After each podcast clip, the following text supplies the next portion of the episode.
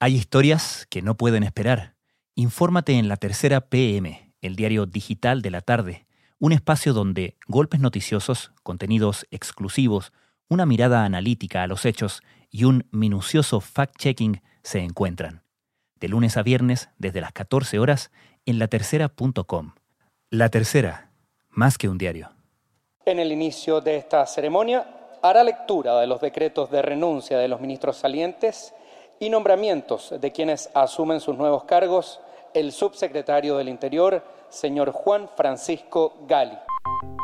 Acepta renuncias de ministro de Estado en las carteras que se indican. Gonzalo Fernando Blumel Maquío, en el Ministerio del Interior y Seguridad Pública. Nómbrase, a contar de esta fecha, como ministro de Estado en la cartera de Interior y Seguridad Pública, a don Víctor Claudio José Pérez Varela. Damos la bienvenida al ex senador Víctor Pérez, que hoy se incorpora como ministro del Interior y Seguridad Ciudadana. Anótese, tómese razón, regístrese, comuníquese y publíquese. El presidente nos ha dado una misión y esa es la que vamos a cumplir como ministro desde la sala de redacción de La Tercera, esto es Crónica Estéreo. Cada historia tiene un sonido. Soy Francisco Aravena. Bienvenidos.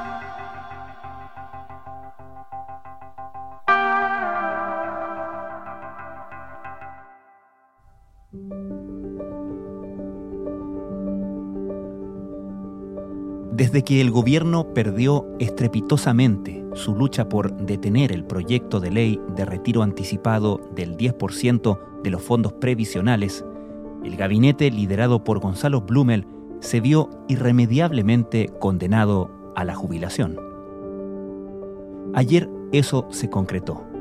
Además de la llamativa entrada de los parlamentarios Andrés Alamant, Mario Desbordes y Jaime Belolio al gabinete, la atención se la llevó el nuevo ministro del Interior, Víctor Pérez. El ahora ex senador asume en un momento, por decirlo menos, desafiante. No solo tiene una coalición oficialista en desorden y conflicto, sino que además entra a un gobierno impopular, desgastado y enfrentando la profunda crisis económica gatillada por la pandemia del coronavirus.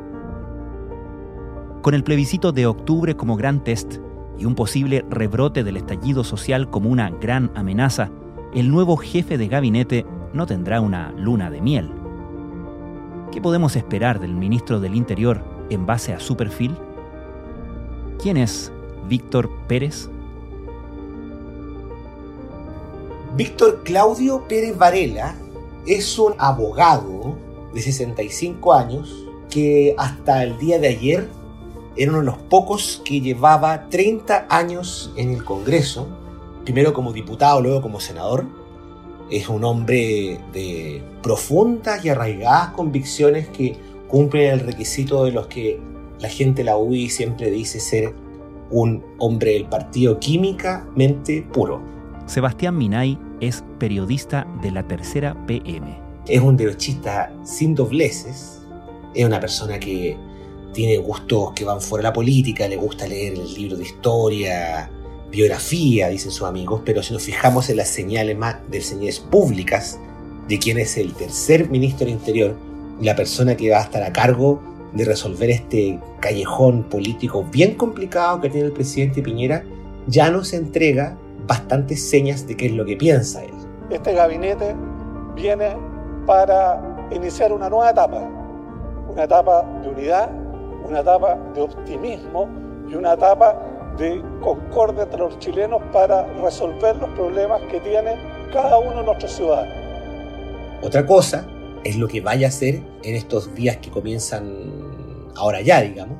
Y lo primero que, el detalle que resulta ilustrativo es que Víctor Pérez tomó una decisión rápidamente, apenas supo que él iba a ser el nuevo ministro del Interior, que fue bajar su cuenta de redes sociales. Mm a lo mejor está aplicando una lección que le ha pesado a muchos antes, que ser prisionero de sus propias palabras, o como dicen algunos, cuando tu pasado te condena. Esto tiene larga historia en la política. Ignacio Walker ya tuvo alguna vez esos inconvenientes cuando fue designado ministro de Relaciones Exteriores y le pesaron entrevistas antiguas en que hablaba mal de algunos países vecinos.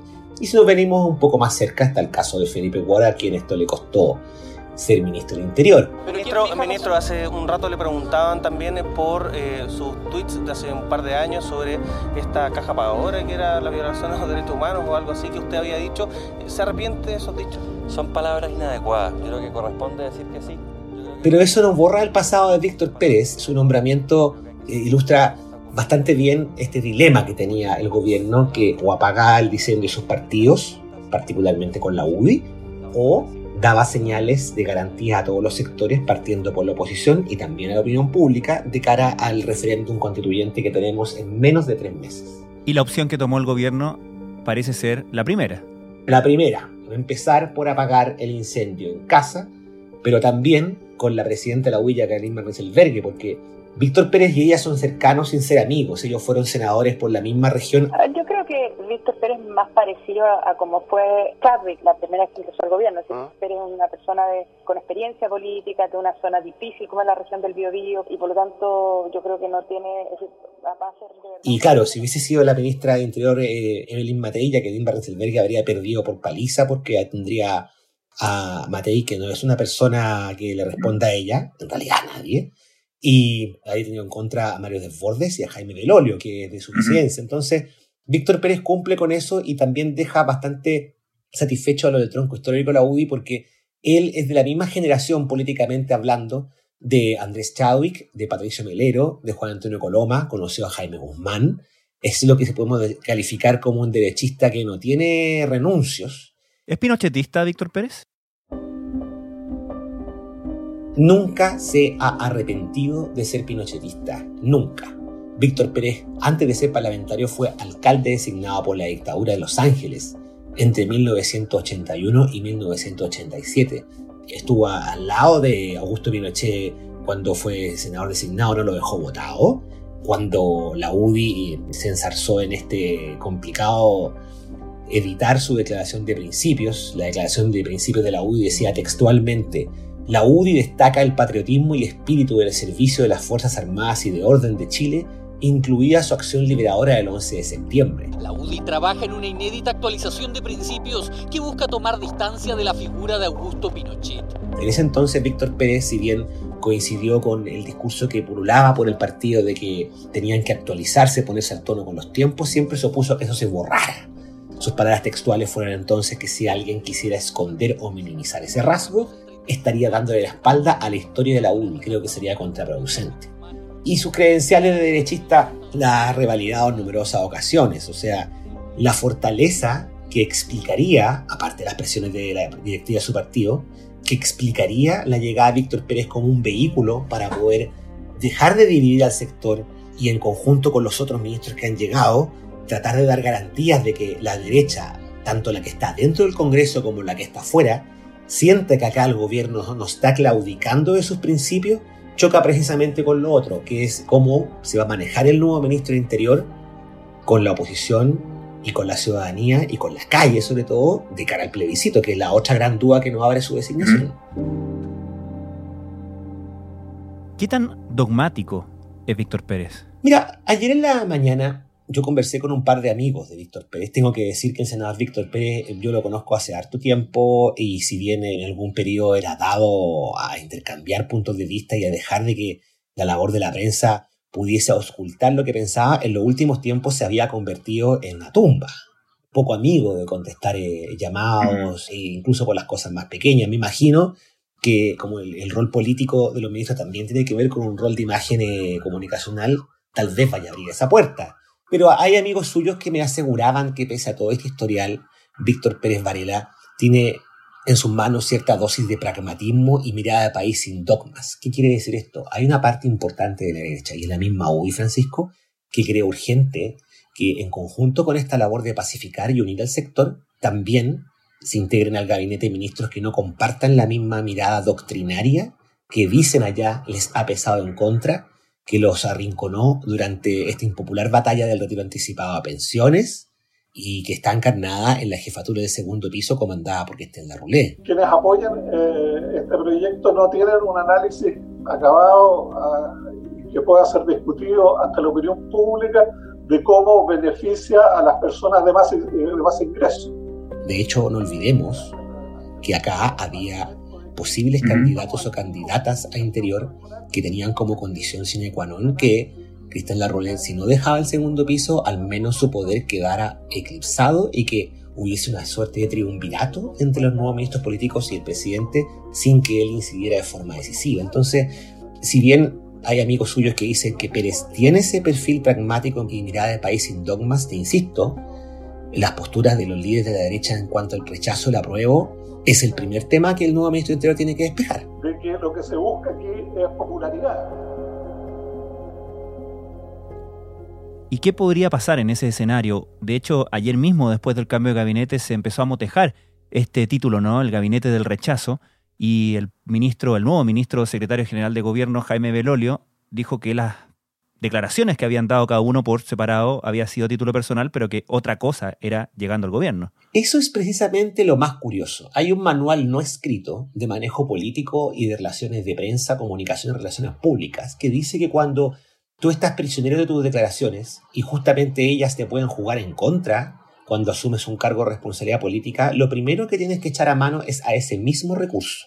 Es decir, yo lo que dije, lo dije como parlamentario, pero ahora soy ministro del gobierno y tengo una responsabilidad y lo que yo dije ya no importa o incluso puede llegar a decir que mis convicciones las dejo encerradas en un cajón o incluso hay gente que podría llegar a dar una voltereta de declararse neutral. Hay toda una gama de posibilidades y recetas que hasta el político más promediamente fogueado, si me permite la expresión, sabe que tiene que ocuparla. Han dicho algunos de que este es el gabinete del rechazo. Yo quiero proponerles otra fórmula. No es el gabinete del rechazo. Es el gabinete que no quiere descansar hasta que todas las personas podamos salir bien de la pandemia y podamos recuperarnos cuanto antes. Las opiniones que hemos dado hoy día quienes somos ministros y que en el pasado fuimos diputados, lo hacíamos a título personal. Hoy día lo hacemos a nombre del gobierno. Y el gobierno quiere que ese plebiscito se realice tal como lo dice nuestra constitución. Pero la foto que tuvimos ayer es que los otros dos ministros que entraron al gabinete, Andrés Alamán, a Cancillería, y Víctor Pérez Interior, eligieron otro camino. Fue lo primero que se les preguntó, precisamente por eso, porque Víctor Pérez y Andrea Alamán eh, están abanderados con el rechazo. A lo mejor puede que Alamán haya sido el portaestandarte, pero los dos jugaron sus últimas cartas, quemaron sus últimos cartuchos durante la lucha sin cuartel y bastante adversa en contra del proyecto que permitía el retiro del 10%. Pérez junto a Alamán integrar la Comisión de Constitución del Senado y ellos ahí hicieron todo lo que estuviera a mano para impedir ese desastre. Entonces ayer cuando le preguntaron, él jugó la carta de decir que el presidente nos ha dado una misión, lo estoy citando, de que el plebiscito del 25 de octubre se la haga de la manera más segura y participativa. El presidente nos ha dado una misión y esa es la que vamos a cumplir como ministros de Estado, que el plebiscito del 25 de octubre se realice de la manera más segura y participativa posible. no, no, no jugó esa carta de Jaime Belolio y tras cartón Andrea Alamán dijo algo así, palabras más o palabras de menos, que bueno, el ministro del Interior ya lo dijo y espetó algo más. Pero lo que va a pasar en estos próximos días es que tanto Alamán como Pérez, y especialmente Pérez, ¿por qué te digo esto? Porque el ministro del Interior tiene además sobre sus hombros la responsabilidad de ser el rostro que da las garantías de que el gobierno facilita un proceso neutral y que a su vez permita una participación segura y bien representativa sin alienar a la opinión pública en su contra. Entonces, probablemente el ministro de Interior va a tener que soportar unos cuantos días en que este interrogante, este cuestionamiento, siga tanto sobre la mesa.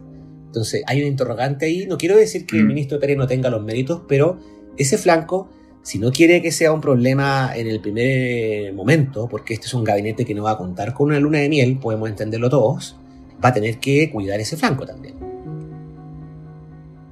A propósito de la foto del nuevo gabinete ayer, lo que queda claro es que el presidente no solamente optó por equilibrar y tratar de resolver la crisis de los partidos o entre partidos de Chile Vamos, sino también dentro de los propios partidos, ¿no? Porque tanto en la UDI como RN hay facciones distintas que se vieron ambas representadas, respectivamente, en el nuevo gabinete.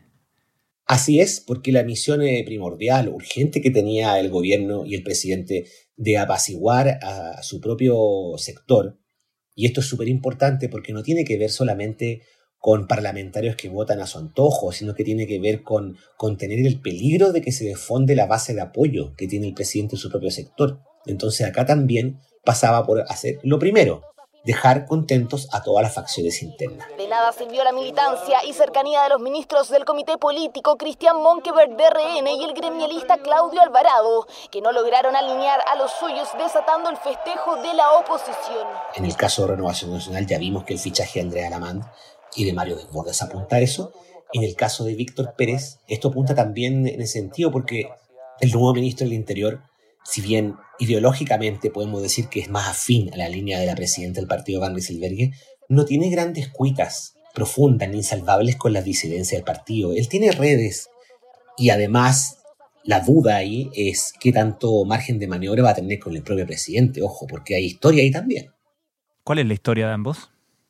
Esto tiene que despejarse también, porque Víctor Pérez, cuando la UDI, y esto hay poca gente que lo tiene en su memoria bien grabado, la UDI libró con Sebastián Piñera entre aproximadamente el 99 y el 2001 hasta como el 2005-2006 una virtual guerra civil, cuando Sebastián Piñera y Joaquín Lavín se disputaban la pole position para ser candidatos. El punto de inflexión de eso fue la crisis política en el caso Spinner. Y ahí no hubo UDI bien nacido que no estuviera en contra de Piñera. Uno de los casos más potentes y más recordados, no solo por la gravedad de los hechos, sino porque se vieron implicados además los entonces senadores Jovino Novoa y Carlos Bombal, quienes finalmente fueron absueltos de... Esas cosas se olvidan, es cierto. Se liman las asperezas, pero no te podría asegurar que el historial de Víctor Pérez lo transforme en un hombre de confianza del presidente.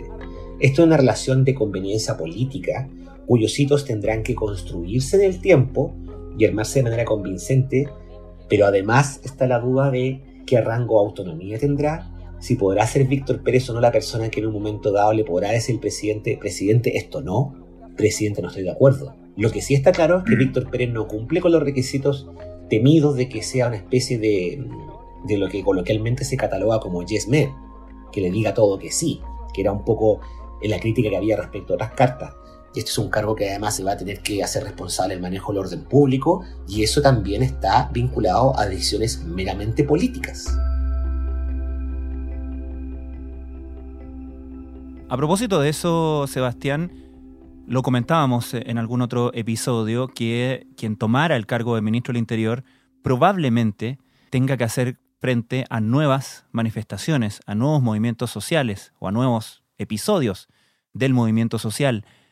¿Qué podemos esperar en ese sentido del jefe del orden público que asume desde hoy? Lo primero, tendríamos que saber cuál fue el trato, el acuerdo de poder, el pacto de poder al que llegó con él con el presidente, y también va a ser relevante eh, cómo se va a entender con el nuevo ministro de Defensa, Mario Desbordes, porque de lo que tú me estás recordando muy bien, Francisco, es un escenario que circula por las mentes de casi todo el gobierno, que es que en unos meses más, antes o después del plebiscito, haya manifestaciones de desorden y el ministro del Interior tenga que sacar nuevamente las fuerzas especiales de la calle. En un momento en que se cumplen siete meses del estallido social, ayer se cumplían siete meses, los cacerolazos se escucharon con muchísima fuerza en todo el centro de Santiago. Durante más de dos horas la gente salió a, sus, a los balcones para mostrar la protesta contra el gobierno, también a través de redes sociales. Víctor Pérez no es una persona que quienes lo conocen puedan describirlo como alguien que tenga temor o miedo, en ningún caso. Ese no va a ser su problema el dilema va a ser si las decisiones que él tome y cómo las tome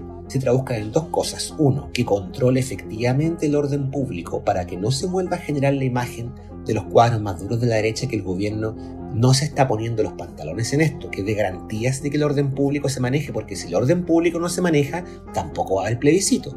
Pero también las consecuencias políticas o incluso judiciales que pueda tener esto, si eso deriva en un cuadro en que el día de mañana, tal como teme el gobierno, la oposición active nuevas acusaciones constitucionales o juicios penales, que es la situación que enfrenta hoy día el exministro Andrés Chadwick.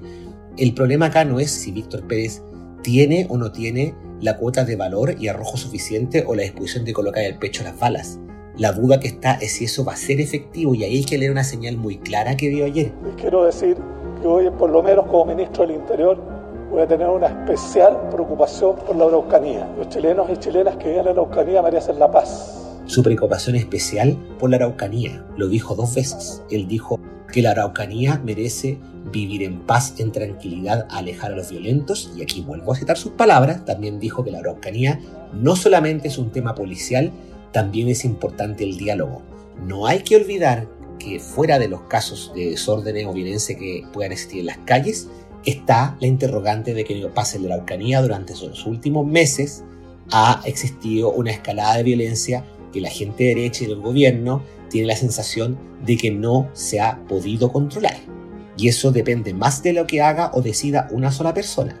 depende de cómo se hace, cómo se opera y si la forma de manejarlo no enciende más focos de violencia. Ese es un tema extremadamente importante. Alejar a los violentos para resolver los problemas. Mientras sean los violentos que cada día puedan tener mayor influencia, la posibilidad de arreglar nuestros problemas y solucionar nuestras diferencias se aleja y por lo tanto vamos a tener esa especial preocupación. Sebastián Minay, muchas gracias. Gracias,